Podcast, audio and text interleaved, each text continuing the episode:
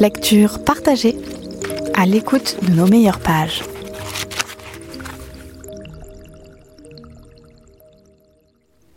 Il faudra. L'enfant était assis là sur son île. Il regardait le monde et réfléchissait.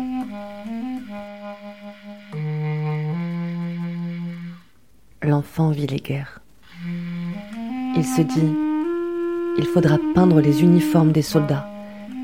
Il faudra des canons de leurs fusils faire des perchoirs d'oiseaux et des flûtes de bergers.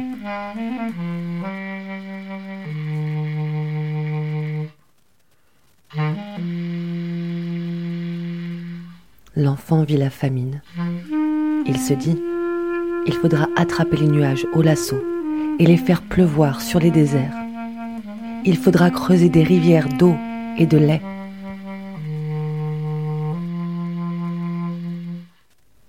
L'enfant vit la misère.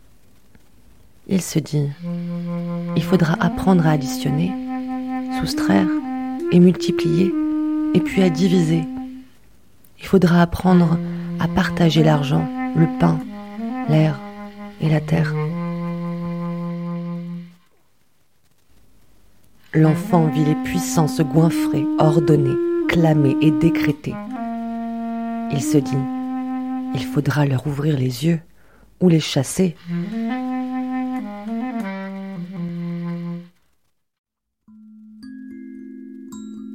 L'enfant vit l'océan.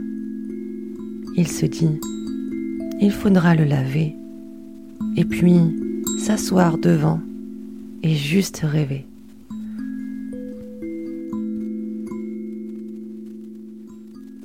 L'enfant vit les forêts. Il se dit, il fera bon s'y promener, s'y aventurer, y écrire des histoires pour s'y perdre, puis se coucher sur la mousse pour les écouter. L'enfant vit les larmes. Il se dit, il faudra apprendre à s'enlacer, à ne pas avoir peur des baisers. Il faudra apprendre à dire je t'aime, même sans l'avoir entendu. L'enfant leva la tête. Il vit la lune, un drapeau planté au front. Il se dit, il faudra l'enlever et lui demander pardon.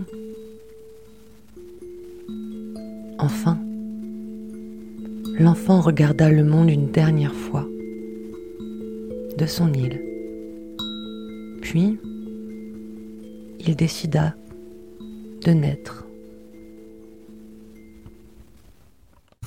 Il faudra lecture Julie. Lecture partagée à l'écoute de nos meilleures pages.